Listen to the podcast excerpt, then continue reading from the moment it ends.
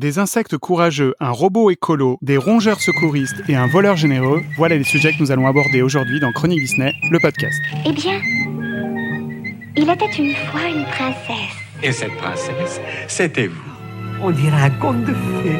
To all who come to this happy place, welcome. Et voici les Muppet Show Et maintenant, deux Stegbar, Euro Disneyland, officiellement ouvert. Précédemment dans Desperate Housewives. Vers l'infini et au-delà Je suis ton père. C'est comme ça qu'il s'appelle Henry Jones Junior Moi, j'aime Indiana. C'est une armée. Nous, on a un Hulk. I only hope that we never lose sight of one thing. That it was all started by a mouse. On chante, on danse, on chasse, on s'embrasse, on rentre à la maison, elle est pas belle la vie. Chronique Disney, le podcast. Bonjour et bienvenue dans ce nouvel épisode de Chronique Disney, le podcast. Aujourd'hui, pour continuer sur notre série de formats spéciaux, des coups de cœur et éventuellement des coups de griffe de l'équipe, j'ai réuni autour de la table une bande de joyeux chroniqueurs qui vont vous faire part de leurs de leur moments et leurs passages préférés concernant les films d'animation de la Walt Disney Company. Donc autour de la table aujourd'hui, j'ai avec moi Thomas. Salut Fred, salut tout le monde. Et nouveau dont vous n'avez jamais entendu encore la voix sur les podcasts. Bonjour John. Salut Fred, euh, bonjour à tous. Sixtine. Salut tout le monde. Et Clément. Salut à tous, merci de m'accueillir. Eh ben écoute, avec un grand plaisir. Alors euh, John, Clément, Sixtine, comme, on- comme les auditeurs ne vous connaissent pas, je vais vous demander de vous présenter. Alors John, qu'est-ce que tu fais chez Chronique? Alors euh, bon, je suis arrivé il y a déjà quelques années, euh, ça devait être aux entours de 2014-2015 je dirais, si je me rappelle bien. Au début je chroniquais beaucoup sur les parcs, Euh, j'ai fait pas mal de, chroniques sur les attractions. Et, euh, depuis maintenant, euh, je dirais une grosse année, euh, je suis plutôt parti sur tout ce qui est stade du site, donc un peu en interne, euh, je, je fais un peu les stats du site tous les mois, et euh, le programme télé. Donc c'est moi qui mets en qui met en place le programme télé et j'indique tous les films de la Walt Disney Company qui passent sur les chaînes hertziennes principalement. Voilà, et c'est grâce à John qu'on sait si on travaille bien ou pas, parce que c'est lui qui scrute effectivement euh, les audiences euh, de nos différents médias et du site euh, chroniquedisney.fr. Alors moi, je suis dans la team audiovisuelle, donc on fait des chroniques sur toutes les films live en fait qui sont qui appartiennent à Disney. Et toi, Clément, dis-moi. Bah moi je suis un des, des petits derniers à être arrivé parce que je, je suis arrivé dans l'équipe en septembre si je dis pas de bêtises. Donc euh, ma production pour l'instant est très euh, très peu riche encore, mais je ne désespère pas de l'étoffer dans les mois à venir. Euh, je m'occupe de, de, de tout ce qui est audiovisuel cinéma hors film de la belle Disney, donc ça va être euh, des films Touchstone, Fox euh, notamment, euh, voilà pour l'instant. Très bien. Alors rituellement, pour commencer chacun de nos podcasts, il y a une petite question euh, concernant les films d'animation. Je voulais savoir quel était le premier souvenir que vous avez d'un film Disney, alors vu en cinéma ou en VHS pour les plus vieux, voilà, ou en DVD pour les plus jeunes. Euh, je voulais savoir quel était le premier film que, que vous aviez vu et quel souvenir vous en gardez. Alors moi, j'ai- le premier film qui m'a réellement marqué, c'est Blanche-Neige et les sept nains, et j'étais toute petite et euh, tétanisée à chaque fois que la sorcière euh, apparaissait, quoi, forcément. Alors moi c'était euh, en VHS à la maison, je crois que ça devait être Pinocchio en tout premier. Je me souviens que été terrifié aussi par la, notamment par la baleine monstro. Je trouve que de toute façon Pinocchio c'est c'est un film assez euh, assez traumatisant quand quand on le regarde euh, enfant. Alors euh, moi, euh, je me rappelle mon premier souvenir au cinéma qui coïncide avec un film d'animation Disney, c'était La Belle et la Bête. Et, euh, et je me rappelle avoir eu très très peur sur la scène euh, avec les loups là qui attaquent euh, la bête. Je- J'étais terrifié également au cinéma à ce moment-là. Euh, moi, c'est pas très original, mais le premier qui m'a marqué en VHS, c'est le Roi Lion, parce que je suis né en 95, donc je suis en plein dans la génération Roi Lion. Euh, je, je refaisais la- le film dans ma chambre, euh, la scène de la mort de, de Mufasa. Je prenais beaucoup de plaisir, parce que j'aimais beaucoup Scar, dont j'ai la peluche fièrement qui trône chez moi, donc euh, voilà. Et au cinéma, c'est celui dont je vais vous parler aujourd'hui, donc j'y reviendrai tout à l'heure, le premier au cinéma. Donc toi, t'es le seul qui a pas eu peur en fait dans tous tes premiers souvenirs. Ah non, mais moi j'adore les méchants, hein, vraiment. Et terrifié, donc euh, voilà. Donc euh, finalement, euh, parents, faites attention quand vous montrez un film d'animation Disney, parce que vous vous regardez ça parfois avec un avec un œil d'adulte, mais c'est vrai que les premiers Disney peuvent être euh, peuvent paraître effrayants, ils sont un peu plus euh, polissés, mais parce que voilà, ce qui effrayait à l'époque et pas ce qui effrayait aujourd'hui. Donc c'est vrai que euh, on le sait hein, pour euh, les attractions, notamment à Disneyland Paris, on sait que l'attraction euh, Blanche Neige et les sept nains et les voyages de Pinocchio euh, peuvent parfois effrayer les plus jeunes. Et c'est vrai que que ça soit Monstro ou le passage où Blanche Neige s'enfuit à travers la forêt ou la transformation de la reine en, en, en, méchante sorcière, effectivement, peuvent impressionner les plus jeunes. Et, ben, je et les moins jeunes d'ailleurs. Oui, et les moins jeunes. Après, tu sais que c'est pour de faux quand même. Elle est pas vraie la dame dans la euh, du coup, on va rentrer dans le vif du sujet avec Thomas qui nous emmène euh, dans les coffins de la forêt d'Angleterre. De quoi tu vas nous parler, Thomas? Et oui, alors je vais vous parler de Robin des Bois. Robin, avec petit Jean, on voit se promène. Connaissez-vous la véritable histoire de Robin des Bois? Walt Disney fait vivre à tous ses personnages la merveilleuse aventure de Robin des Bois, avec l'abominable shérif de Nottingham. Recevez les salutations amicales de votre très cher collecteur de taxes de Le solide frère Tuck. un immonde coquin Sortez de mon église Le délicieux prince Jean. Le roi, le roi, le roi Et son sinistre ministre. Merci, gracieux si. Nottingham, un petit village bien tranquille. Robin des Bois. Le gagnant, ou pour être plus véridique, le perdant. Branchez-lui la tête Robin des Bois, une belle histoire d'amour. Marianne, mamie, voulez-vous m'épouser? Oh, mais vous auriez dû choisir un cadre plus romantique. Tu iras à pied à Nottingham. À pied, non ventre à terre. Une légende aux mille péripéties que vous n'oublierez jamais. Tout droit à la forêt de Sherwood Maman, maman, ne laisse pas. Continuez, ne vous souciez pas de moi. Robin des Bois, prochainement sur les écrans. J'entends juste vieillard. Ne le manquez pas. Et ne me tire pas la langue, puis la crotale. Alors Robin des Bois, donc c'est euh, c'est une une histoire qui se passe donc euh, au royaume d'Angleterre euh, du Moyen Âge, en l'absence du roi Richard parti en croisade. Donc euh, son frère cadet, le prince Jean, euh, mène la vie dure un peu au peuple de Nottingham et il en profite d'ailleurs pour s'emparer de toutes les richesses du, du royaume en taxant injustement son peuple avec l'aide notamment du, du terrible shérif de Nottingham. Mais Robin des Bois, héros légendaire de, de la forêt de Sherwood et, défenseur des pauvres, se dresse sur son chemin et avec l'aide de, de ses camarades, notamment Petit Jean, la belle Marianne, qui est d'ailleurs elle-même issue de la famille royale, eh bien, compte bien contrer tout ça et rétablir la, la justice jusqu'au retour du roi Richard. Donc c'est un film qui, enfin, qui pour moi était euh, un peu injustement oublié. Finalement, je trouve peu présent dans l'esprit des gens, y compris des, y compris des fans Disney. Euh, peu de références dans les parcs, notamment à Disneyland Paris, je trouve. Alors après, c'est vrai que c'est un film qui, qui, qui est rempli de maladresse, hein, avec notamment un sentiment de déjà vu qui est très bien expliqué par Franck euh, dans notre dans notre fiche euh, sur Chronique Disney. Euh, Est-ce que tu peux expliquer pourquoi il y a ce sentiment de déjà vu qui est c'est très connu des fans Disney, mais Bah, il y a quelques séquences en fait qui sont assez purement et simplement des copier-coller de films, notamment euh, le livre de la jungle, plusieurs scènes et notamment le personnage de Petit Jean qui est en fait un un peu un copier-coller du personnage de Balou dans le dans le livre de la jungle. Euh, ça reste un film que j'ai apprécié tout de même. pour des raisons économiques, en fait, euh, ils ont recopié directement. En fait, ils ont repris les cellos euh, d'animation de la scène, notamment la scène de "Je veux être un homme comme vous", si je dis pas de bêtises. Ouais, exactement. Ouais. Où en fait ils ont recopié l'animation, mais c'est exactement la même scène. Et en fait ils ont juste ils ont gardé l'animation, ils ont juste changé les personnages. Donc effectivement ça leur a fait économiser pas mal de pas mal de travail puisqu'en fait l'animation avait déjà été dessinée. Pourquoi ce, ce film te tient tant à cœur et que tu as envie de le faire découvrir aux gens qui le connaissent peu ou pas? Alors typiquement pour moi ce film euh, c'est vraiment le, le souvenir d'enfance, un film que j'ai très vu petit, que je continue à voir euh, encore avec beaucoup de plaisir, mais quand on est enfant on est on n'est pas toujours capable d'expliquer pourquoi on aime ou on n'aime pas un film. Et même à l'âge plus adulte, maintenant, avec du recul, ça reste difficile pour moi d'expliquer. Bon, j'ai quand même quelques pistes quand même euh, à vous donner, euh, notamment la musique, notamment les, les chansons qui sont écrites, interprétées par Roger Miller, comme le, gé- le générique du, du début, Whistle Stop, euh, ou de Lali.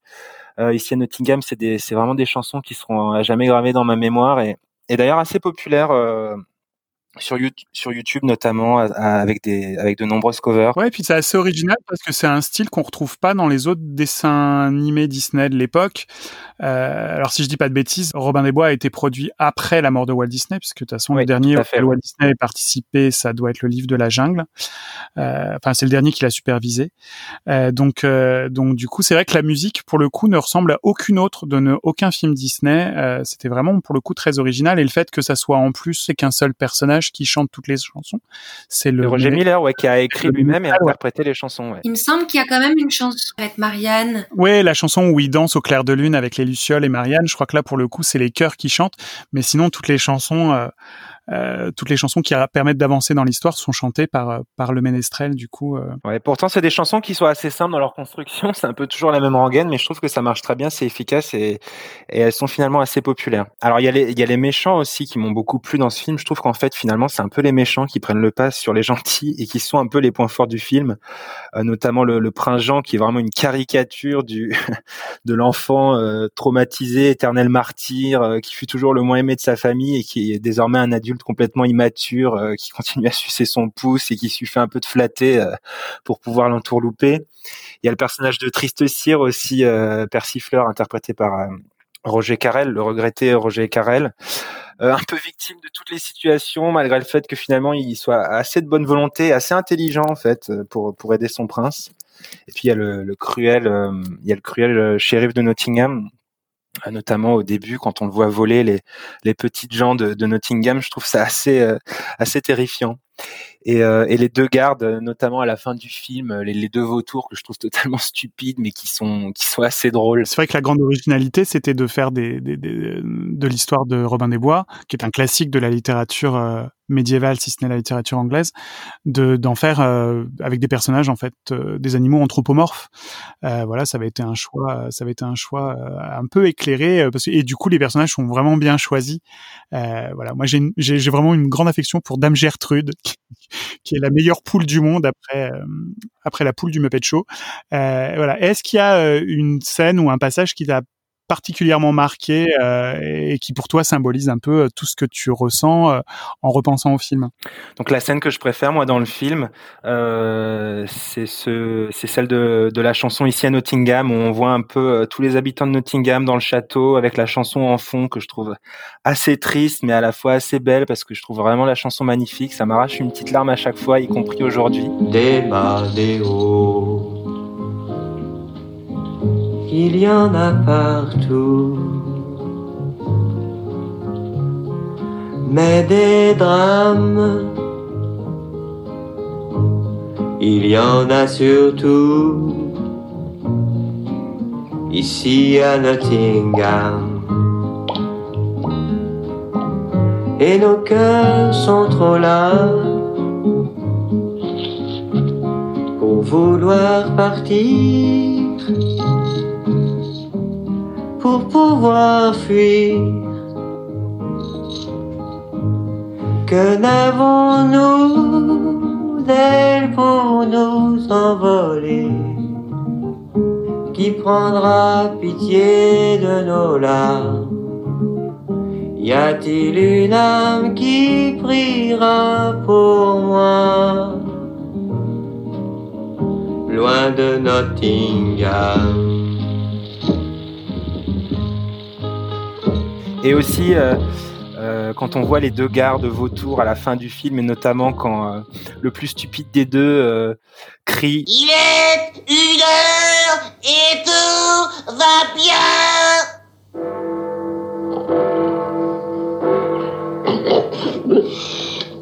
Nitouille, tu devrais avancer l'aiguille de ta cervelle de deux heures. Oui, shérif. Ah, euh, faut-il présentement additionner ou soustraire Laisse, tu retardes. Oui, messire shérif, chef, oui. Comment veux-tu que je dorme si tu gueules? Tout va bien À tout bout de champ. Est-ce que il y a par contre euh, des choses qui te qui, qui te plaisent moins dans le film ou tu penses qu'il pourrait euh, qui pourraient être les raisons de son insuccès ou euh, ou qui pourrait re- rebuter des gens voilà et il passe à côté et il faudrait pas il y a des choses euh, il y a des choses qui sont qui sont un peu rédhibitoires alors rédhibitoire c'est un bien grand mot hein, pour un, classique Disney mais est-ce qu'il y a des est-ce qu'il y a des, des choses qui font que tu penses que le film est un peu oublié à cause de ça? Bah, J'en ai un petit peu parlé au début. C'est, ça reste quand même un film pour moi qui manque un peu de cohérence, pas mal d'approximations, des personnages principaux peut-être euh, en manque, en manque de personnalité, notamment Robin des Bois que je trouve finalement on oublie un petit peu vite. Je trouve ça dommage. C'est vrai que le film, quand on le regarde, ça fait un petit peu collage de scènes euh, posées les unes à côté des autres. Euh, et c'est vrai qu'il n'y a pas, voilà. Alors heureusement, euh, il y a beaucoup de personnages secondaires, comme tu l'as bien expliqué, qui sauvent la mise. Petit Jean, même si c'est une copie de Balou, est assez efficace et assez efficace dans son interprétation. Et puis c'est vrai qu'il y a beaucoup beaucoup de personnages dans Robin des Bois. Euh, étonnamment parce que effectivement il y a toute la population de Nottingham. Euh, et vous autour de la table, est-ce que vous l'avez vu, vous avez aimé, vous avez pas aimé, euh, et est-ce que vous le recommanderiez? Alors oui, je l'ai vu, je l'ai vu assez tard. C'est pas un film que j'ai vu petit, mais il fait partie clairement oui des, films que, j'aime beaucoup, même a tout ce côté qui a été évoqué. Copier-coller de certaines séquences. moi, j'ai beaucoup d'affection comme je l'ai déjà évoqué, pour les méchants. Et euh, le prince Jean fait partie des méchants que j'aime beaucoup, des méchants pas vraiment terrifiants, mais des méchants amusants. Euh, je le trouve superbement interprété en plus en français par euh, un comédien qui s'appelle Philippe Dumas, qui est génial. Et, euh, le duo avec le, serpent Triste Cire marche super bien. Donc euh, rien que pour ce duo, je trouve que le film vaut le, coup d'être vu. Je l'ai vu il y a longtemps, ça, ça date un peu. Je, je, sais que j'ai quelques scènes là qui me reviennent et que j'apprécie bien, notamment l'une des premières scènes où où Robin des Bois et, et Petit Jean euh, euh, dérobent tout l'argent de, enfin tous les, les joyaux de. Il a des bijoux plein les dents. Exactement. Donc ça, ça m'a toujours fait rire. Euh, voilà. Après, c'est pas un grand film que j'irais dire il faut absolument le voir, etc. Mais euh, on passe un bon moment. Ah, moi j'adore, c'est un film qui me rappelle toute mon enfance. D'ailleurs mon frère euh, me harcelait à chaque fois pour que ce soit celui-là qu'on regarde. C'est un film que les petits garçons aimaient quand même beaucoup. Et puis moi, euh, moi je rigolais beaucoup. Hein. Franchement, je trouve que comme vous l'avez bien expliqué, il y a des personnages secondaires qui sont très drôles, ils sont nombreux. Euh, Persifleur pour moi, mais il est à mourir de rire, quoi. Je me souviens de la scène où il avait la tête dans le ballon et après il tombait dans un tonneau de bière ou de cidre ou de je sais plus quoi. Il ressortait complètement bourré. Non, ouais, il y avait des moments comme ça euh, super sympas et qui plus est, c'est vrai qu'il y avait des moments où je me disais tiens, ce, ce passage j'ai vu dans un autre film, j'ai vu dans le livre de la jungle, dans les Aristochats, mais ça me dérangeait pas et maintenant je suis adulte, pas du tout, quoi. Au contraire, je trouve ça assez cool. Et, et, puis Fred, tu parlais de la, la poule tout à l'heure, Madame Gertrude, mais moi il y a toujours une réplique qui me fait marrer du prince Jean, qui est pas très politiquement correct, mais pendant le, le tournoi de qui dégénère et qu'il qu se rattrapait la dodue à, à la poule, c'est ah ouais. une réplique qui me fait marrer. Moi, je... Donc on va quitter l'Angleterre et traverser l'Atlantique pour se retrouver du côté de New York et voir avec Sixtine son choix. Donc pour tout vous dire, j'ai regardé ce matin à 7h Bernard et Bianca au pays des kangourous pour être vraiment sûr de ce que je voulais dire. Walt Disney Pictures présente. Un petit garçon et son aigle royal ont été kidnappés. Et voici nos deux héros, Bernard et Bianca, en route pour la plus sensationnelle mission de sauvetage de leur carrière, quelque part au cœur de l'Australie. Une aventure fantastique, pleine d'exploits, de bravoure et de surprises. Un tout nouveau chef-d'œuvre de Walt Disney, Bernard et Bianca au pays des kangourous. Bernard et Bianca au pays des kangourous, sur grand écran pour votre plaisir à tous. Alors donc c'est nos deux membres de la SOS Société qui s'envolent cette fois en Australie. Bien sûr, je parle des deux petites souris Bernard et Bianca qui vont en fait essayer de sauver un petit garçon plein d'empathie, Cody. Et c'est en voulant sauver un magnifique aigle géant que Cody se retrouve kidnappé par McLeish, le méchant du film qui est accessoirement un braconnier. Donc comme je disais, c'est la suite du premier Bernard et Bianca. Il y a pas mal de différences. Déjà la 2D est beaucoup plus libre dans ses mouvements, ce qui est normal parce que entre les années 50 et les années 90, bah forcément il y a eu du progrès. Et donc moi j'aime beaucoup Bernard et Bianca, je les trouve euh, très bien animés de toute façon dans les deux films. Je trouve que c'est des héros qui qui pas été euh, plus que ça. Et donc on regarde l'un des deux films, bah, ils ont cette petite cette espèce de, de, modestie que je trouve très très agréable, quoi, très attachante, qui devient même assez rare. Quoi. Ils sont pas spécialement. Sixtine, est-ce que tu sais qu'à l'origine c'est un livre en fait? C'est une série de romans jeunesse en fait. J'ai vu ça. Elle SOS, so SOS Société, je crois, en tout cas. Enfin, je sais qu'il y a un roman qui porte le nom de Bianca, l'autre je ne sais plus, mais c'est une série. Il y a trois ou quatre romans en fait sur sur effectivement les missions de Bernard le concierge de cette société des nations, ancêtre de l'ONU, qui vient aux aides aux enfants en détresse du monde entier et Bianca qui en est le représentant hongrois si je ne dis pas de bêtises. Exactement, ouais, ouais, elle, vient de, Hongrie. Donc euh, voilà, donc en tout cas, mais c'est très intéressant. Ouais. Comme le livre de la jungle, hein, j'ai appris récemment que c'était toute une série de livres pour enfants. Donc, euh, ce que je disais, c'est que c'est beaucoup plus spectaculaire. Hein. Il y a beaucoup plus de scènes épiques. Euh, c'est, c'est euh, voilà, c'est plus moderne. Alors que le 1, autant, est très très charmant, très calme, mais euh, en soi, je crois qu'à part les crocos et la scène euh, quand la petite fille Penny va dans la grotte, bon voilà, il y a pas il y a pas tant que ça d'action. en tout cas, moi ce que j'apprécie beaucoup dans ces films là, c'est que ça reste un monde animal. Donc c'est on se rapproche d'une échelle que ben, nous grands bi grands bipèdes pardon en comparaison, on ignore facilement.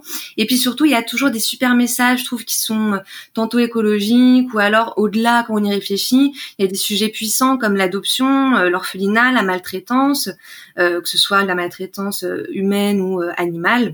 Donc, par ailleurs, je trouve ça hyper sympathique quand même de rappeler que Bernard et Bianca au pays des kangourous, donc ça a été animé pendant deux ans, image par image. C'est quand même un travail bah, titanesque que je revoyais ce matin. Je me disais, mais ça n'a pas vieilli.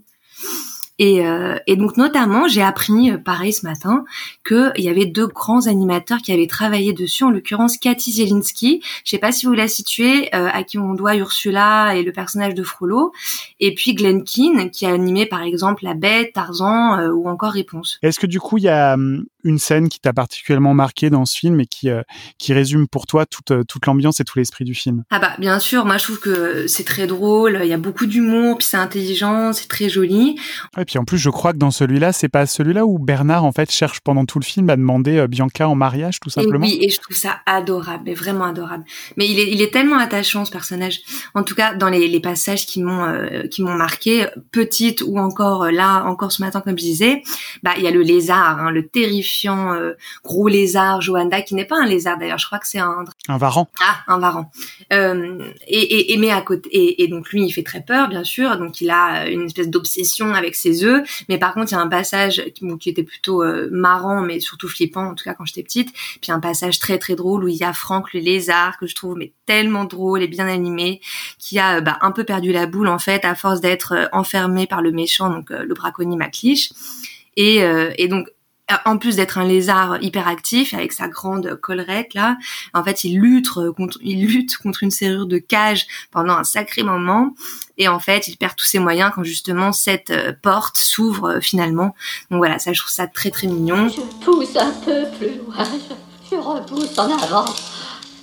Je tourne encore une fois. Je retourne vers l'arrière. Et je... Oh, J'abandonne. Je n'y arriverai jamais. Tout est contre moi. Je finirai en sac à main.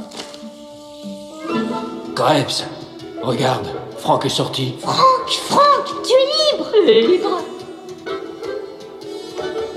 Ah Je suis libre, je suis libre, je suis libre. Chut, Joanna va t'entendre. Libre, libre, libre, libre, je suis libre. Dans moins de 15 secondes, il se fait ramasser. Calme-toi, Franck Je ne vous ai pas dit, regardez-moi, je suis libre Franck, prends les clés. Ah oui, les clés, les clés, les clés. Ah Je suis coincé, je suis coincé, je suis coincé oh, Tais-toi, tais-toi, imbécile Ne t'affoule pas, je vais t'aider. Voilà, ça y est. Et maintenant, va chercher les clés. Les clés, ah oui, oui, les clés, les clés, les clés, les clés. Je peux pas les attraper. Vite, grimpe sur quelque chose. Oui, il faut que je grimpe sur quelque chose. Sainte patience. Oui, oui, grimper. Oui, oui, oui, oui.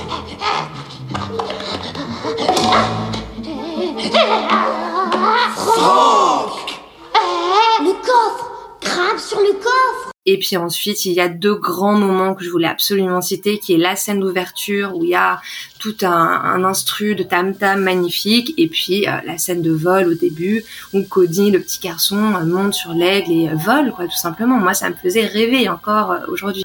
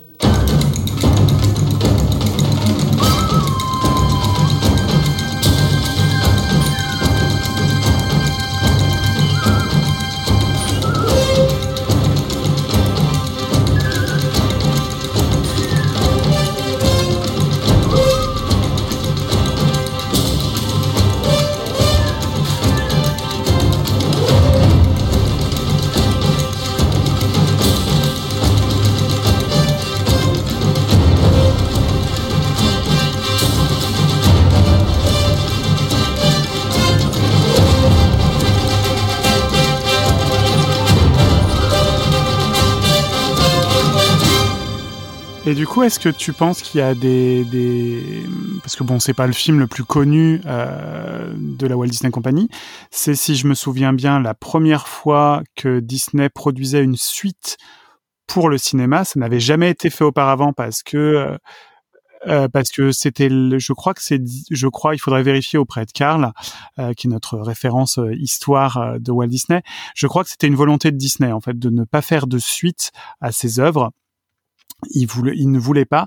Et effectivement, ils ont donné une suite. Ça n'a pas duré très longtemps, cela dit. À, à Bernard et Bianca.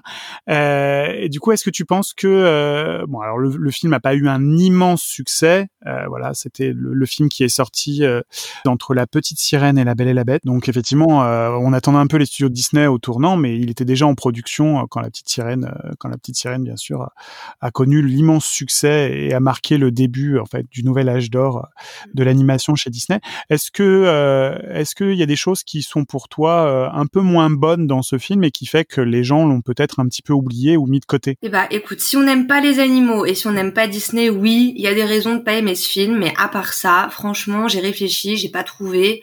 Euh, la seule petite critique, si je, si je cherche vraiment la petite bébête, éventuellement, je dirais que le méchant n'est pas très stimulant. Euh, voilà, le méchant est pas euh, génial, c'est dommage. Mais à part ça, vraiment, je, je... non, je vois pas. Hein. Bah, on va, on va demander l'avis d'un expert méchant, a priori. Oui. Clément, qu'est-ce que t'en as pensé, toi? Ah bah, Le titre me flatte. Je sais pas s'il est mérité, mais il me flatte. Euh, expert méchant, bah écoute, non. Euh, J'avoue que le méchant n'est pas le plus marquant qui soit, en tout cas pour moi. Euh, pour le coup, par rapport à, à, à Madame Médusa du, du premier, c'est vrai qu'il perd un petit peu en charisme, je trouve. Et puis en fait, finalement, c'est le, le Varan est plus presque plus intéressant que lui, je trouve, dans, dans le film.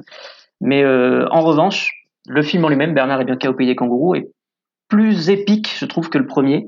Euh, et apporte un, presque un coup de jeune, on peut dire, à la, à, à la saga de deux films. Donc, euh, je sais pas comment, comment on dit quand il y a que deux films. Mais euh... nous, on considère chez Chronique qu'une saga à partir de deux, c'est bon. Et ben voilà, et ben ça me va très bien. Mais effectivement, oui, je préfère celui-là au premier, à part effectivement pour le méchant qui est qui est moins qui est moins marquant. Puis moi, j'ai toujours la chanson de, de Anne qu'on a dans le générique de fin en, tête aussi. Euh, c'est pas un chef-d'œuvre de la musique, mais ça m'a accompagné petit. Non, mais vous pouvez aller écouter d'ailleurs nos podcasts sur les ambassadrices musicales de Disney euh, euh, qu'on a fait, où effectivement la dernière partie est consacrée euh, à Anne et notamment euh, le fait qu'elle ait chanté les génériques de euh, Oliver et compagnie et Bernard et Bianca au pays des kangourous. Euh, moi, j'ai une infection particulière pour euh, pour Evin Rudd, donc du coup qu'on ne retrouve pas dans, dans voilà parce qu'il est resté dans son bayou de Louisiane. Mais par contre, effectivement, euh, il y a le il y a Wilbur qui est le frère d'Orville euh, ou l'inverse parce que je ne sais jamais lequel, lequel est lequel qui est toujours un pilote d'Albatros compagnie aussi frappé que dans le premier et toi John est-ce que tu l'as vu et qu'est-ce que tu en as pensé dis-moi? Euh, oui, oui, je l'ai vu. Alors pareil, hein, je l'ai pas vu récemment, euh, mais je sais que je me rappelle toujours de cette scène de l'envol. Elle en a parlé un petit peu, hein, Sixtine, à, à juste titre. Cet envol du euh, de l'aigle en, début de film, euh, c'est, elle est splendide, quoi. Vraiment, l'animation sur ce film est, est, est plutôt excellente hein, pour voir qu'il date du début des années 90, si je me trompe pas. Donc euh, voilà, non, c'est un, un, très bon film. Alors je, bon, vous, beaucoup préfèrent le deuxième, je préfère le premier pour autant. Euh, il est peut-être moins, il y a peut-être moins d'action, peut-être, c'est possible. Mais je sais pas, je, je, dois avoir un plus grand affectif sur celui-là. Je saurais pas l'expliquer, mais mais c'est comme ça. Enfin, je préfère le premier.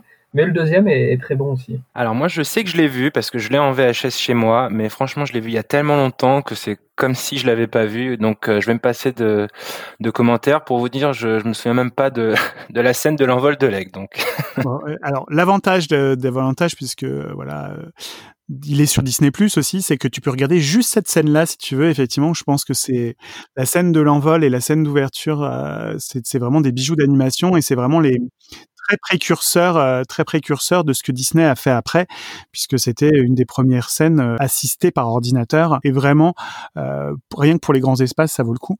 Donc, euh, on va rétrécir encore un petit peu et on va passer du monde des rongeurs à l'échelle inférieure avec le choix de, de Clément. Eh ben, écoute Fred, je pense que tu as donné pas mal d'indices. Euh, moi j'ai choisi de vous parler du deuxième film issu de la collaboration entre les studios Disney et Pixar. Donc ce sera Mille et une pattes, A Bug's Life. Le nouveau film événement par les créateurs de Toy Story.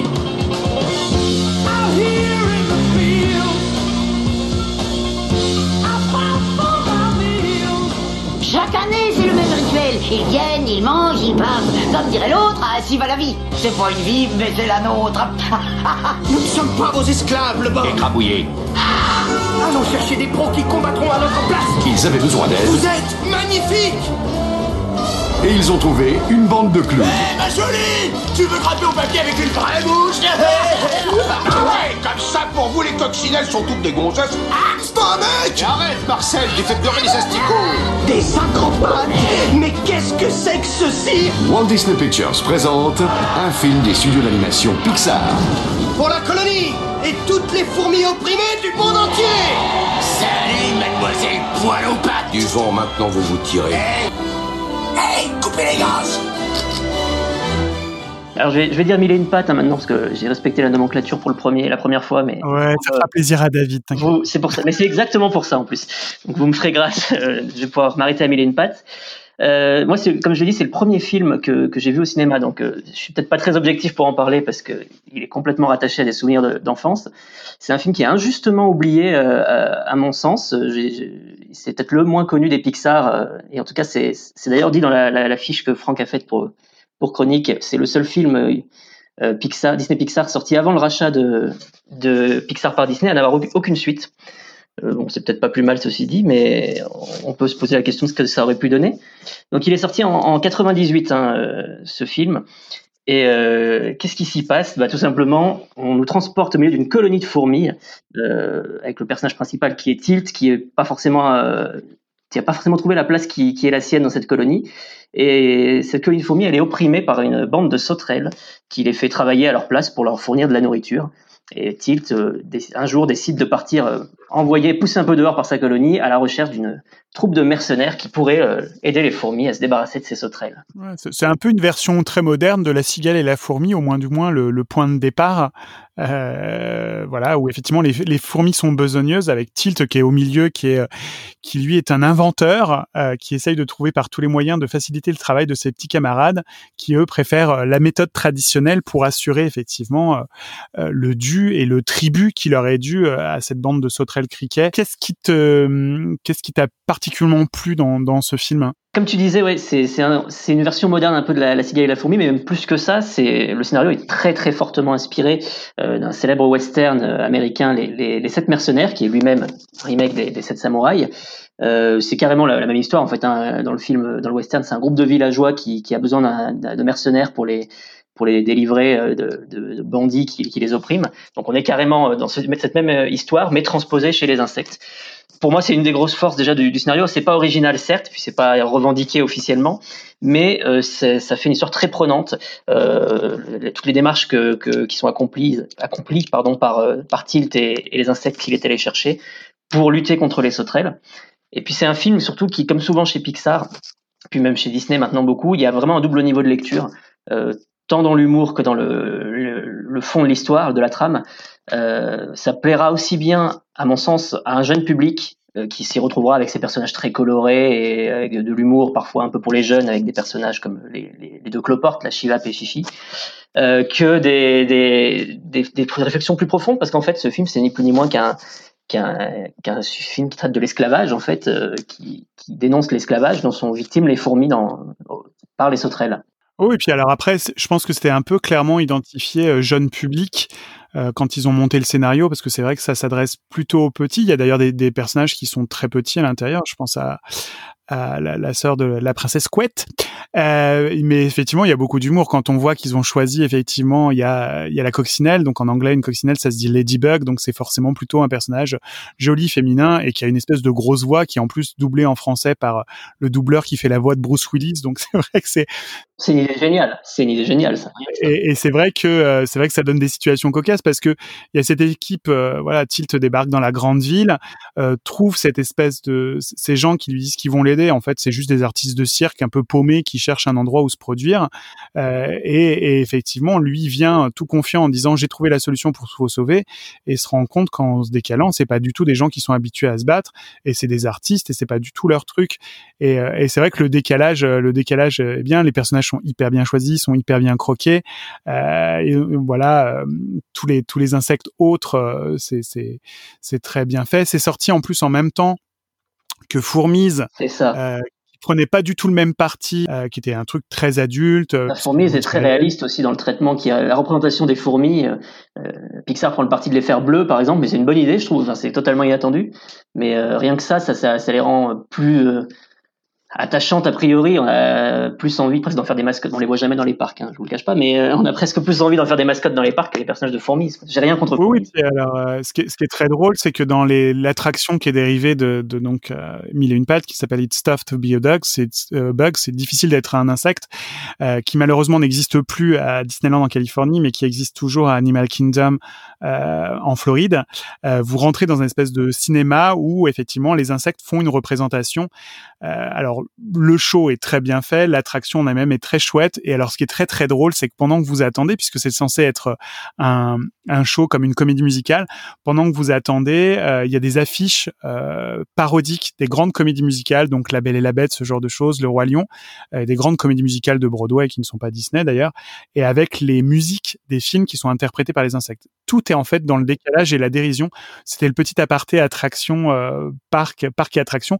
Mais si vous avez un jour l'occasion d'aller à Animal Kingdom, donc à Walt Disney World, euh, faut pas hésiter, surtout que bah, maintenant cette attraction n'existe plus ailleurs aux États-Unis. Je sais pas si elle existe au Japon par ailleurs, mais aux États-Unis maintenant c'est la plus, c'est la seule, et elle se trouve dans les racines euh, de donc sous l'arbre, l'arbre qui est le totem et le symbole d'Animal Kingdom. Est-ce qu'il y a des scènes qui t'ont particulièrement plu dans ce film et euh, qui résument bien l'esprit du film? Mais Juste avant la scène, je voulais juste parce qu'on a fait la petite parenthèse parc, mais juste un mot sur le méchant parce que c'était aussi c'est quelque chose qui me tient à cœur. C'est un des rares vrais méchants Pixar. Euh, à mon sens, Pixar a jamais vraiment été euh, célèbre pour ses méchants.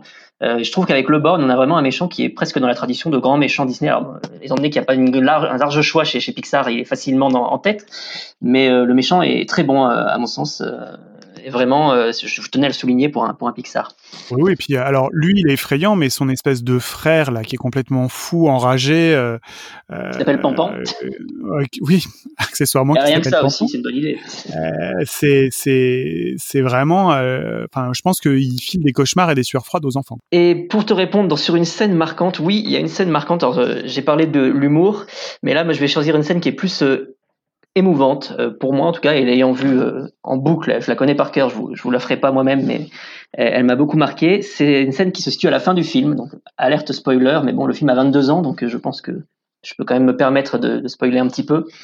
C'est lorsque le plan qui a été mis en place par, Tilt et, et les insectes recrutés tombe un peu à l'eau, que l'oiseau prend l'oiseau qu'ils ont construit prend feu, euh, et qu'il se retrouve, il y a une confrontation entre Tilt et le borgne, euh, où euh, le borgne lui sort d'une phrase qui est euh, terrible, je trouve, mais que vous n'êtes que des petits racleurs de terre ineptes posés sur terre pour nous servir. Euh, le, discours de Tilt qui s'ensuit très émouvant où tous les insectes soudainement prennent conscience qu'en fait en s'unissant ils seront plus forts que, que les sauterelles et, Tilt qui vient de se faire passer à tabac dans une scène assez violente hein, d'ailleurs pour un, un, film pour, pour jeune public faut le souligner. Je trouve ça très émouvant et très fort. Tu es moins que rien. Non je me trompe. Tu es encore moins que ça une fourmi d'Oriane que ceci vous serve de leçon à tous. Les idées sont dangereuses et inutiles. Vous n'êtes que de petits racleurs de terre, ineptes, posés sur terre pour nous servir. Ce que vous dites est faux.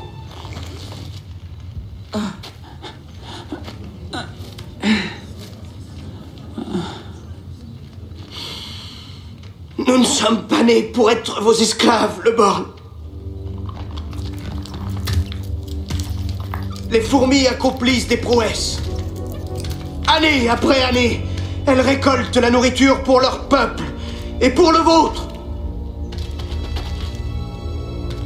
Alors, alors qui est l'espèce inférieure? Nous ne sommes pas vos esclaves, le borgne. C'est vous qui avez besoin de nous.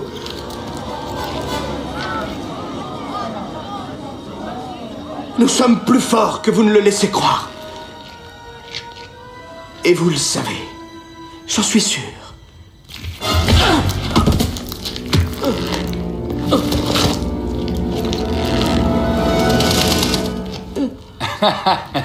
oui, princesse. Euh, le borgne, euh, je m'excuse de t'interrompre, mais euh...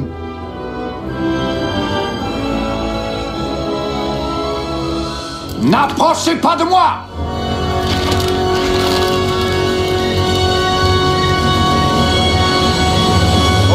mauvaise idée qu'il a eue là. Vous voyez le borgne? La nature obéit à ses lois.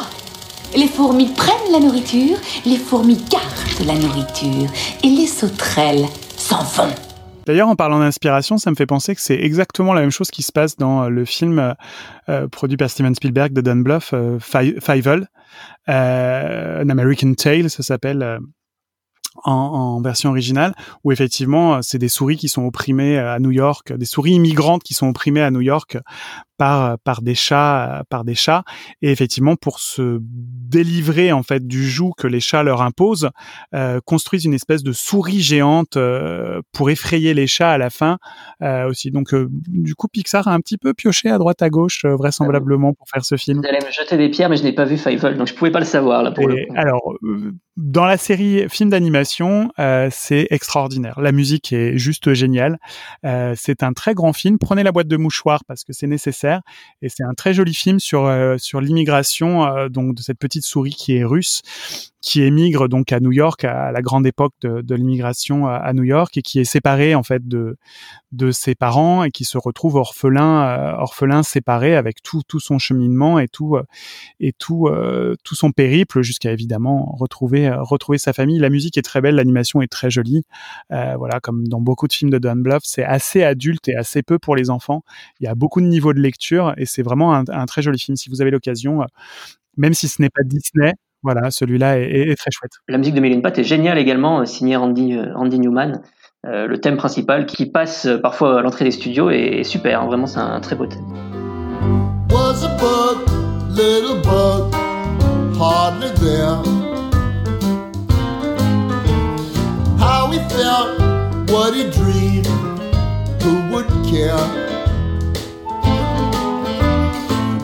Without any evidence, His flaws were many. he was full of confidence. Some people haven't any. Didn't have much common sense. It's highly overrated. He just knew that he'd come through. It's the time of your life, so live it well. It's the time of your life, so live it well.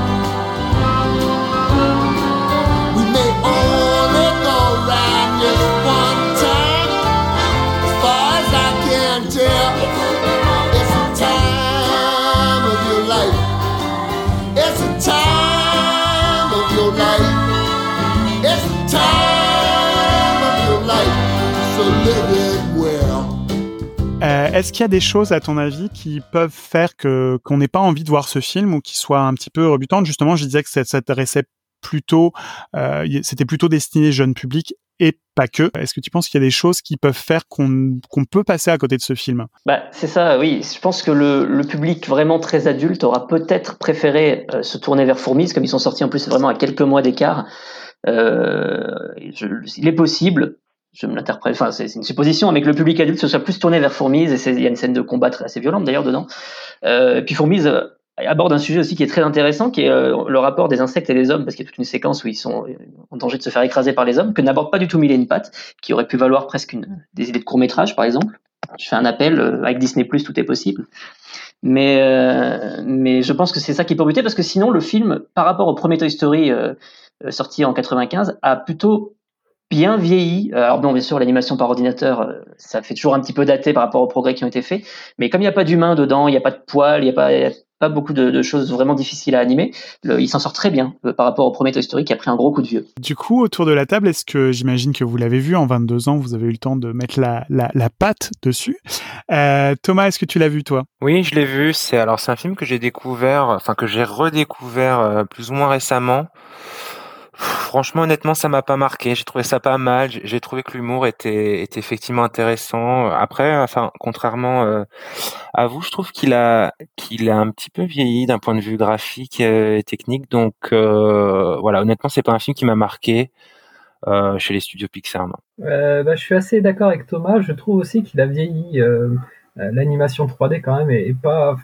Alors il n'y a pas d'humain, tu as raison euh, Clément, euh, donc ça, ça, ça, ça, enlève un petit peu ce côté euh, très plastique des humains à l'époque de Toy Story. Mais, mais ouais, l'animation, je trouve qu'elle a vieilli. Et après, sincèrement, je l'ai vu, bon, ça date encore un peu, mais j'ai pas beaucoup de souvenirs, ça m'a pas beaucoup marqué. ça, je, je dois être dans la dans la majorité que tu racontes, que tu expliquais tout à l'heure, Clément. Euh, malheureusement, il marque pas beaucoup, j'ai l'impression, et peut-être à, à- enfin peut-être que c'est dommage. Et, et en tout cas, ta présentation, Clément, m'a donné envie de le revoir avec cette deuxième lecture que j'avais pas quand je l'avais vu euh, euh, il y a quelques années. Donc euh, voilà, tu m'as donné envie de le revoir, donc c'est bien. Eh ben, j'espère que ce sera partagé par d'autres. Et toi alors, Sixtine, est-ce que tu as vu le film et qu'est-ce que tu en as pensé? Alors j'ai vu le film, pour tout te dire Fred, euh, j'étais allée avec la carte de ma mère, le retirer au vidéoclub en bas de chez nous, donc ça date. Et euh, bon bah c'était sorti il a pas très longtemps, tout le monde en parlait. J'avoue que j'ai pas du tout été emportée euh, et que j'ai retenté l'expérience plusieurs fois et qu'à chaque fois euh, vraiment j'y arrivais pas quoi. Mais c'est pour ça que, que c'est aussi pour ça qu'on fait des podcasts. euh, de, de films qu'on n'a pas forcément vus ou qu'on n'a pas forcément aimés, c'est aussi pour les redécouvrir. Bah après, c'est tout l'intérêt. Hein. C'est l'intérêt, c'est de se faire découvrir, euh, de faire découvrir aux auditeurs et à notre euh, et, à nos abonnés. Euh, voilà, c'est pour ça qu'on est un peu nombreux chez Chronique, avec des âges très différents, hein, parce que euh, il y en a certains d'entre nous qui sont nés euh, dans les années 70 et jusqu'aux années euh, 90, voire loin dans les années 90.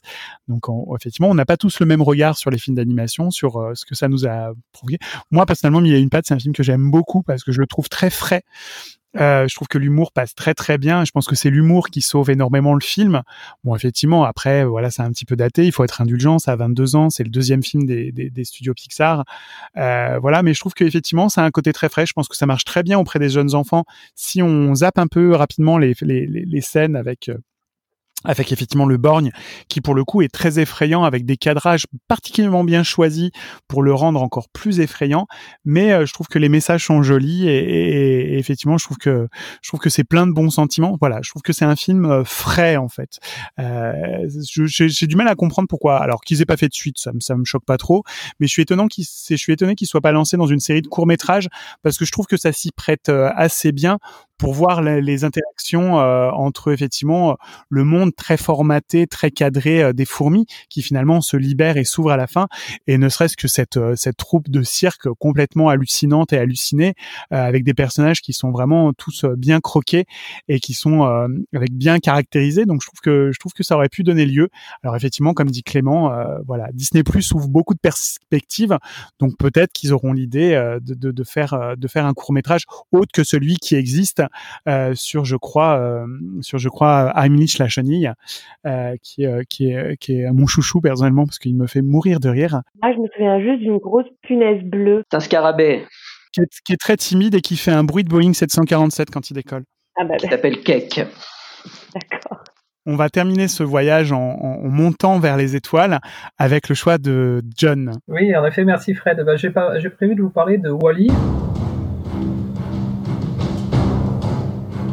Projetons-nous 700 ans dans le futur.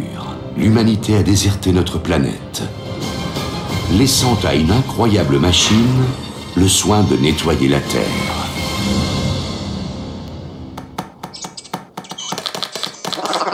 Voici Wally. Après toutes ces longues années, il a développé un petit défaut technique. Une forte personnalité. Il est extrêmement curieux et un petit peu trop seul. Mais tout cela est sur le point de changer.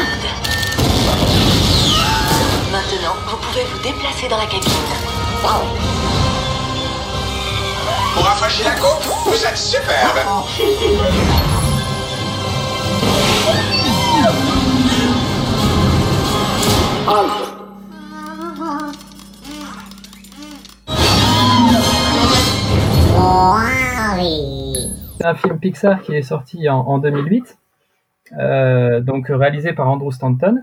Euh, très rapidement, euh, en fait, on, découvre Wally, un robot qui, dont la mission est de nettoyer la Terre, parce que en fait, la pollution, la surconsommation a fait que la Terre est complètement polluée, recouverte de détritus. Et, donc, voilà, la mission de, Wally, c'est de, nettoyer la Terre. Un peu plus tard, vous avez, on a un autre robot qui arrive, Eve, dont elle, la mission est de voir s'il euh, est possible de recoloniser la Terre, s'il y a euh, de la photosynthèse, une plante sur la Terre, qui prouverait que potentiellement on peut re- recoloniser celle-ci. Et, euh, donc, euh, en effet, euh, elle trouve une plante grâce à Wally qui, lui la présente.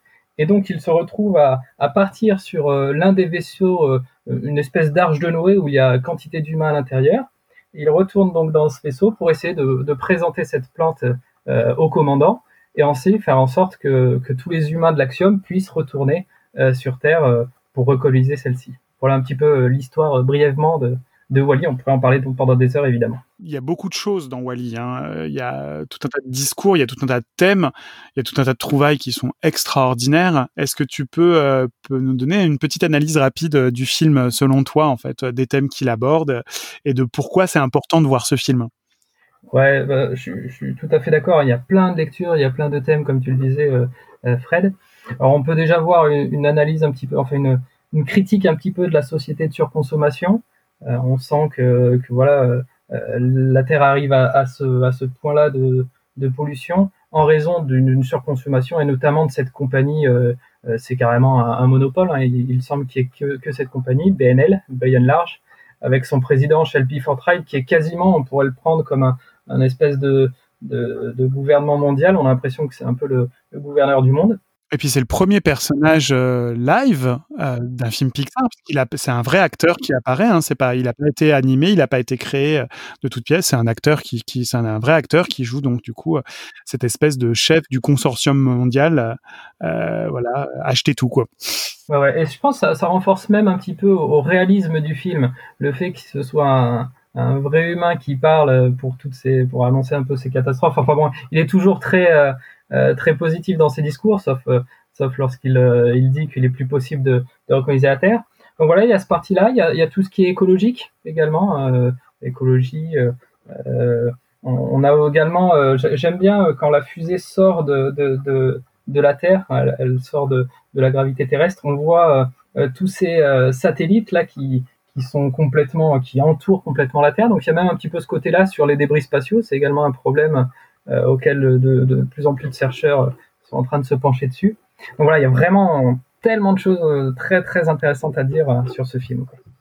Ouais, ouais, puis c'est un, un film aussi sur. euh, Alors c'est une comédie romantique, hein, Wally. C'est, les trois quarts du film, c'est, euh, c'est comment euh, ce petit robot qui est complètement seul depuis des milliers d'années, puisque tous ses congénères qui étaient juste programmés pour euh, pour nettoyer euh, la terre de ses déchets, puisque la terre est devenue tellement polluée que l'espèce humaine a dû s'envoler, en, enfin quitter la terre pour trouver une terre promise en attendant des jours meilleurs. Euh, ça dure 700 ans, je crois, parce que quand, euh, quand on a les dates de l'Axiom, il s'est passé, il s'est passé 700 ans depuis que l'être humain a quitté la Terre. Euh, et du coup, effectivement, euh, il y a Wally qui, euh, tous ses camarades ont fini par tomber en panne. Lui, il a un petit peu évolué, il a un petit peu muté parce qu'en fait, il fait pas juste bêtement la tâche pour laquelle il a programmé. Il s'est euh, humanisé entre guillemets, c'est-à-dire qu'il a mis à, il s'est mis à collectionner déjà tous les objets du passé euh, donc euh, des Rubik's Cube, ce genre de choses. Il a une affection toute particulière pour le film euh, Hello Dolly. Et là où c'est très fort, c'est que Hello Dolly, c'était pas à l'époque un film appartenant à la Walt Disney Company, mais euh, produit euh, par la 20th Century Fox, euh, qui maintenant appartient à la Walt Disney Company. Euh, mais euh, du coup, euh, pour des scènes, euh, des scènes cultes, euh, voilà, qui sont pour lui l'hyper romantisme. Et même s'il a son meilleur ami qui est un cafard euh, accro au sponge cake, euh, ou, euh, comme le héros de Bienvenue à Zombieland d'ailleurs. Voilà, ce- ce- c'est son seul, c'est son seul ami puisqu'on dit que les cafards survivront à, l'humanité en cas d'apocalypse. Et effectivement, il y a, il y a ce robot. Alors, ce qui est très très drôle, c'est les références. Wally, c'est la vieille garde, c'est Windows. Il fait le même bruit qu'un ordinateur Windows quand il démarre. Et Wally, enfin, et Eve, c'est c'est le Mac dans toute sa splendeur, parfaitement ronde, sans angle, ce genre de choses. Et effectivement, il tombe, à- il tombe amoureux, euh, voilà, si on peut lui prêter des sentiments, euh, de ce de ce robot qui elle n'a qu'une obsession, c'est sa mission, c'est-à-dire de de, de, de voir euh, de voir si elle euh, si elle elle est capable de, de retrouver la moindre trace de reprise de la vie sur Terre qui est Mhm. représentée donc dans cette euh, plante verte dans cette euh, dans cette chaussure euh, complètement euh, efflanquée. Euh, et elle c'est la seule chose qui l'intéresse. Euh, voilà effectivement euh, Wally déplore des trésors de séduction. Et après ce qui est très très drôle effectivement alors moi, je suis un peu moins chaud sur la partie humaine, mais effectivement, quand on se rend compte que les humains ont continué à eux à évoluer, toujours dans cette société d'hyper-consommation, et que du coup, c'est devenu des espèces d'ectoplasmes Mhm. dont le squelette s'est complètement atrophié, qui sont même plus capables de marcher, tellement en fait la technologie s'est substituée à toutes les tâches euh, de la vie humaine, et que à part en gros euh, regarder des- émissions de télé euh, et euh, se, se, se mouvoir le moins possible. Euh, on, on les nourrit, on s'occupe d'eux en permanence. Enfin, la technologie a complètement suppléé toutes les activités de la vie humaine. C'est vraiment une très très grosse critique euh, de ce que pourrait devenir la, la, la, la société telle qu'elle est aujourd'hui, malheureusement, et où en fait le plus humain, c'est pas un être humain, mais c'est un robot. Donc donc c'est vraiment un c'est vraiment un petit bijou à plusieurs niveaux de lecture. C'est à mon sens un des films les plus intelligents de Pixar. Euh, c'est un des films d'animation les plus intelligents. Est-ce que John, dans ce film, il y a des passages qui t'ont particulièrement euh, ému, marqué, ou qui pour toi symbolisent euh, ce film? Oui, alors pour en revenir un petit peu sur Wally, juste je voulais re- repartir là-dessus, mais Wally c'est vraiment le personnage, c'est lui qui fait toute l'histoire, mais il a même pas, enfin il se rend pas compte de, tout ce qu'il a autour de lui, tu vois, il, amène euh, la résolution d'une certaine manière de l'histoire, mais lui la seule chose qui l'intéresse c'est de pouvoir euh, serrer la main de, de et je trouve que c'est magnifique aussi ce- cette dichotomie d'une certaine manière entre son objectif à lui et l'objectif réel du film, euh, d'une certaine manière, c'est que les humains puissent retourner sur, sur Terre. Je voulais un petit peu de ça également. Sinon, oui, pour un passage que j'adore, mais je pense que beaucoup, beaucoup adorent ce même passage, c'est la, la fameuse danse entre Eve et Wally dans l'espace, là, quand, quand il est propulsé de- depuis cette petite, euh, cette petite nacelle. Là, euh, c'est- rempli de, de, de, romantisme, euh, cette musique derrière, avec également la, parole, la voix de, de, de, de l'ordinateur central qui explique euh, au commandant ce qu'est qu'est une danse. Voilà, c'est tellement bien pensé, c'est tellement bien vu, c'est tellement grandiose, magnifique avec les étoiles en arrière-plan. Enfin, je voilà, je sais pas comment ils ont fait ça, mais mais Pixar sur ce coup euh, a vraiment c'est surpassé. Enfin, c'est je pense l'une des plus belles scènes euh, d'un film Pixar. J'adore cette scène.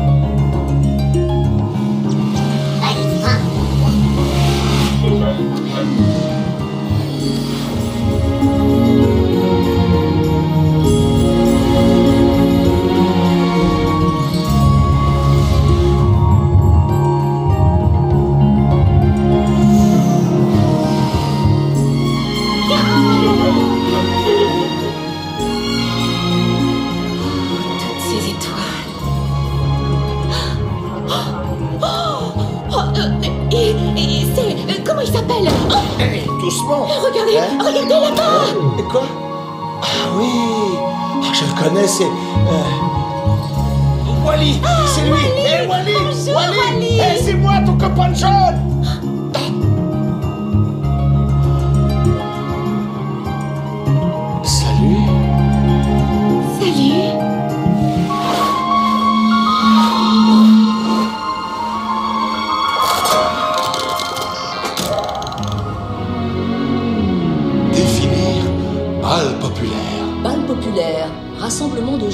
En plein air. Otto, la Terre est une planète étonnante. On y trouve ce qu'on appelle des fermes. Les humains sèment des graines dans le sol, puis les arrosent régulièrement, et ça donne de la nourriture comme des pizzas. Bonne nuit, commandant.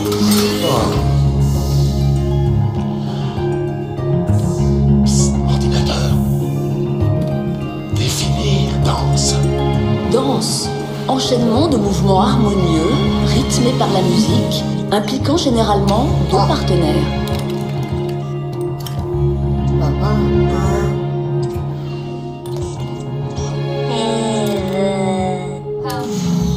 Est-ce que tu penses qu'il y a des, des choses qui sont difficilement abordables et est-ce que du coup c'est un film tout public ou est-ce qu'il y a des éléments de ce film qui pourraient effectivement rebuter euh, quelqu'un à, à, à le découvrir? Euh, euh, Je sais pas si vous vous rappelez, mais quand euh, Pixar commençait à communiquer sur ce film, euh, tout le monde quasiment disait bah ça, y est, ça va être le premier échec de Pixar.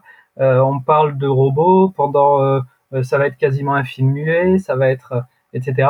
Donc c'est vrai que la partie muette du film, je sais pour en avoir parlé avec beaucoup, ça gêne beaucoup. J'ai entendu pas mal de, mes amis dire ouais mais non ça parle pas, il est lent, on rentre pas bien dans le film, etc. Alors que moi je trouve justement que c'est tout le génie du truc de ne pas avoir fait parler les robots, c'est c'est- parfait. Et donc ça, ça peut rebuter, je pense, ce côté-là. Après, on peut aussi être un peu contre cette euh, espèce de critique euh, de la société de consommation. Euh, bah, en plus, bon, c'est voilà, Disney Pixar, euh, euh, c'est pas non plus, euh, c'est également une grande entreprise et bien sûr, ils ont leur côté où ils polluent également. Donc, on pourrait se dire, bah, c'est voilà, ils, ils critiquent alors que bon, euh, ils font pas beaucoup mieux. Donc voilà, ça peut être, je pense, les deux points euh, un peu d'achoppement pour euh, quelqu'un qui voudrait regarder ce film. J'imagine que euh, beaucoup d'entre vous autour de la table ont vu ce film. Euh, Sixtine, est-ce que tu l'as vu et qu'est-ce que tu en as pensé? Oui, alors je l'ai vu quand il est sorti au cinéma euh, à Chicago, euh, dans un, sur un écran euh, complètement euh, surdimensionné. Et euh, je me souviens, on était avec des amis, on s'attendait à pas grand-chose. Et puis en fait, moi, en tout cas, du début à la fin, euh, je savais pas ce que je voyais, mais je savais que j'adorais, quoi. Donc, euh, je trouve vraiment génial. Après, il me semble que euh, le réalisateur euh, et le scénariste ont bossé sur pas mal de, de grands films, genre Le Monde de Nemo, Toy Story. Euh, il me semble hein, que c'est que c'est la même équipe. Et euh, et il y avait une scène qui m'avait vachement marqué que je trouvais mais tellement mignonne, quoi, adorable. C'était euh, quand, quand Wally accueillait euh, la petite Eva chez elle et il était stressé euh, comme un mec serait stressé de recevoir euh, sa chérie pour la première fois chez lui ou je ne sais quoi. Il range tout, il éclaire sa petite guirlande et puis j'avais trouvé ça bouleversant euh, de poésie quand il va découvrir un briquet et qui se retrouvait en fait comme euh, deux deux premiers hommes sur terre, de deux Cro-Magnons à découvrir le feu ensemble. Voilà, J'avais adoré cette scène et j'ai adoré le film. Quoi. Je, Alors moi, ça va être un peu brillant. froide, mais c'est un film, je suis passé vraiment complètement à côté, notamment pour les raisons qu'évoquait John. euh, donc c'est un film, c'est un film en partie muet, hein. et justement tout ce côté contemplatif. Alors moi, ça m'a pas plu du tout, et j'ai même arrêté le film en cours, c'est-à-dire que je suis passé à autre chose. Je j'ai pas fini le film. Euh, vraiment, je me suis ennuyé, euh, je sais pas pourquoi, mais euh, Bon, bah, on sait ce que tu fais après le podcast. hein. Tu peux aller sur Disney+, regarder la fin du film. C'est obligatoire si tu veux un jour pouvoir parler dans un Ah, voilà, podcast. je, hein, je suis vraiment désolé, surtout que fait assez rare, la, la presse était vraiment unanime sur sur ce film. Enfin, mais je crois vraiment que j'étais dans des mauvaises dispositions le jour où j'ai, le jour où j'ai regardé le film. Donc, euh, je vais effectivement euh, refaire un essai et je vous en je vous en dirai des nouvelles. Oh ouais, puis euh, toi qui es fan de musique, euh, voilà, le générique de fin, c'est une, une extraordinaire chanson de Peter Gabriel, donc il faut absolument euh, écouter jusqu'au générique. Did you think that your feet had been bound by what gravity brings to the ground? Did you feel you were tricked by the future you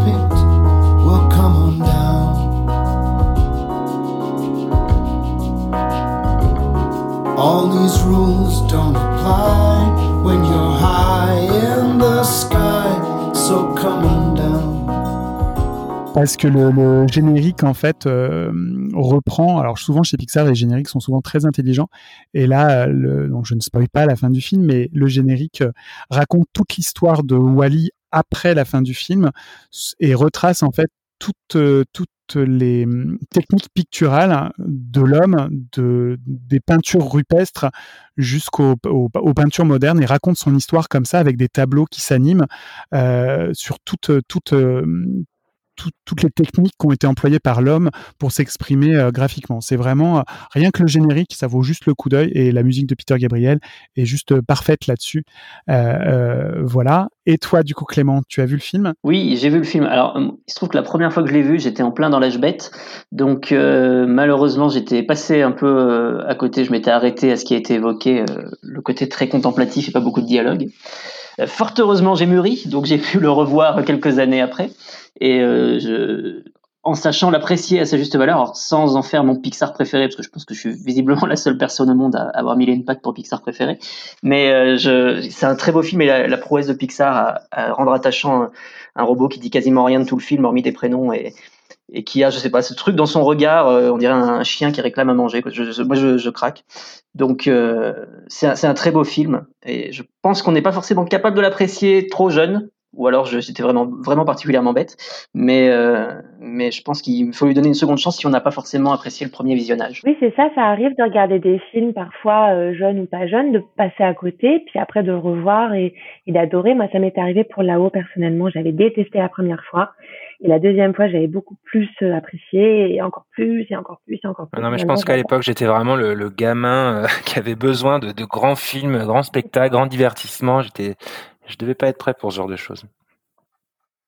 Oui, oui, non, enfin, c'est c'est vraiment. euh, alors après, effectivement, c'est moi personnellement, je trouve que la partie muette, euh, comme John, c'est la meilleure partie du film. Moi, je me serais, si j'avais pu, je me serais passé des humains, euh, sachant qu'en plus, suis d'accord même, aussi, ouais. même le méchant en fait euh, de l'histoire, c'est c'est le l'ordinateur de bord de l'Axiom, donc du coup, qui est cet ordinateur, ce super ordinateur qui gère la vie de tous les humains et effectivement de, de- de- des robots à l'intérieur de ce vaisseau euh, Arche de Noé où l'humanité s'est réfugiée, euh, qui est euh, calqué, je pense, et très inspiré de HAL, l'ordinateur de 2001, l'Odyssée de l'espace, qui est une espèce d'ordinateur qui en fait veut tellement protéger l'humanité qu'il est prêt à la détruire pour la protéger.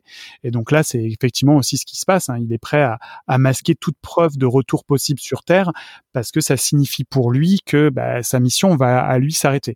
Donc vraiment, je pense que c'est un film qu'il faut voir. Je pense qu'effectivement, ça a déconseillé aux trop jeunes enfants, euh, hormis qu'effectivement Wally est très mignon et comme, comme il s'exprime euh, sans parler, euh, on, peut on peut comprendre plein de choses dans ses expressions. Mais je pense qu'il y a tellement de niveaux de lecture dans ce film et tellement de discours que que effectivement, il faut être capable pour l'apprécier, d'avoir quand même certaines connaissances euh, pour comprendre euh, ce, ce qu'il évoque et ce dont il peut parler. Je trouve ça presque dommage que, on- que les plus jeunes ils soient pas forcément assez sensibilisés parce que c'est un film qui par contre délivre un, un très beau message d'un point de vue environnemental et euh, qui est toujours d'actualité malheureusement aujourd'hui mais c'est ce que je trouve dommage. Oui, c'est même étonnant qu'il ait pas été choisi euh, par par comme symbole par par Disney pour euh, parce que Disney euh, est en train de revenir sur tout un tas de choses et effectivement embraine et euh, sur une volonté très très très green hein, comme beaucoup d'entreprises aujourd'hui. Alors ça peut s'apparenter à du greenwashing, euh, c'est pas forcément le cas et c'est pas le, là le débat. Euh, on a des gens chez nous qui sont beaucoup plus calés pour vous parler de ça que moi, mais effectivement on est dans une démarche en fait euh, plutôt écologique, de, de faire attention euh, aux dépenses énergétiques, ce genre de choses. Donc c'est très étonnant qu'ils aient pas choisi Wally parce que de tout ce qu'ils font, euh, c'est certainement le plus beau symbole euh, de la lutte écologique, euh, de ce, de ce qui peut représenter, euh, de ce que de ce qui peut représenter dans dans cette dans ce concept et dans ce thème. Donc je vous remercie beaucoup. Ce podcast est désormais terminé. On va clôturer ici cette première session. Il y en aura d'autres sur les films d'animation avec d'autres chroniqueurs. Toutes les films dont nous avons parlé ont été chroniqués. Donc vous pouvez retrouver sur le site euh, www.chroniquedisney.fr l'analyse en détail de tous ces films, euh, parce que là on n'a pas le temps de faire des analyses très poussées, mais elles ont été faites par Franck, euh, le fondateur du site, qui a, qui a à cœur de chroniquer toutes les œuvres de la Walt Disney Company et donc effectivement celle de Pixar. Euh, pour terminer ce podcast, on choisit toujours une, de vous faire partager les, nos goûts musicaux et là en l'occurrence les goûts musicaux de l'équipe puisque en fait j'ai choisi une chanson issue de la playlist concoctée par l'ensemble des membres de l'équipe et cette chanson La vie est belle ou la chanson du bonheur qui est une chanson issue du film Les Muppets Le Retour que Clément a choisi de vous faire partager. Alors Clément, pourquoi as-tu choisi cette chanson quand je t'ai demandé de choisir, quand j'ai demandé à l'équipe de choisir des chansons un peu feel good et un peu qui leur mettaient, qui leur mettaient la pêche pendant ces temps qui sont un petit peu difficiles de confinement Alors écoute, c'est clairement pas la, la, plus marquante qui, qui soit hein, chez, chez, Disney. Euh, le, beaucoup de gens en plus n'ont pas dû voir ce film, les, les, Muppets le retour, mais qui est très, qui a un très grand pouvoir nostalgique, je trouve, pour ceux qui aiment le Muppet Show. Donc je le recommande d'ailleurs. Je pense qu'il doit être sur Disney+. Oui, oui, il est sur Disney+. Moi, je suis ultra fan, mais moi, je suis un grand fan des Muppets, donc ça compte pas. Mais euh, et ben écoute, je pense que le message est dans le titre. Hein. Euh, c'est en cette période où beaucoup ne peuvent pas sortir comme ils veulent. Enfin, personne ne peut sortir comme il veut et, euh, et où on peut facilement euh, déprimer un petit peu. C'est une chanson qui donne un peu la pêche. Moi, en plus, il y, a cet acteur euh, que, que je mange toujours son nom, mais vous pourrez peut-être m'aider, qui joue dans I Met Your Mother, Jason Segel. C'est ça. Euh, qui en plus est un acteur qui dégage, moi je trouve un côté feel good quand on quand on le voit. Il, c'est peut-être le, le, fait de l'associer à How I Met Your Mother. Et donc c'est une chanson qui, qui, qui, est très sympathique. Alors c'est, c'est pas des paroles très recherchées, mais c'est presque une parodie en fait de comédie musicale. Et je trouve ça, je trouve ça très amusant et ça fait du bien en ce moment. Je vous remercie une nouvelle fois d'avoir participé tous les quatre à ce podcast. Je vous laisse désormais avec cette chanson. Euh, je vous dis au revoir et à très bientôt pour un nouvel épisode de Chronique Disney, le podcast. C'est parti pour La vie est belle. Oui, ma vie est belle. Ma vie est une fête, je suis le roi du monde, je me sens bien dans ma tête. Oui, ma vie est parfaite, j'ai mis ça à ma place.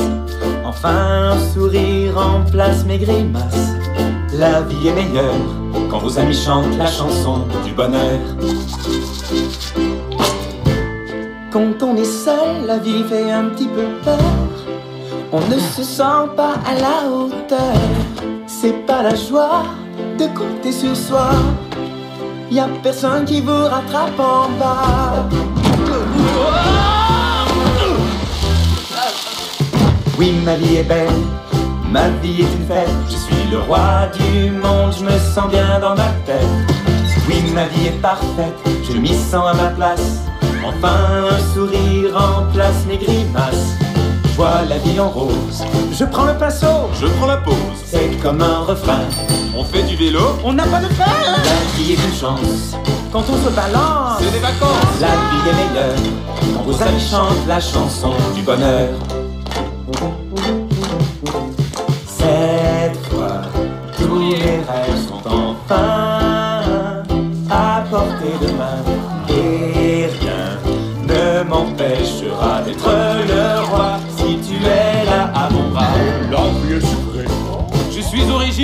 Pas musclé.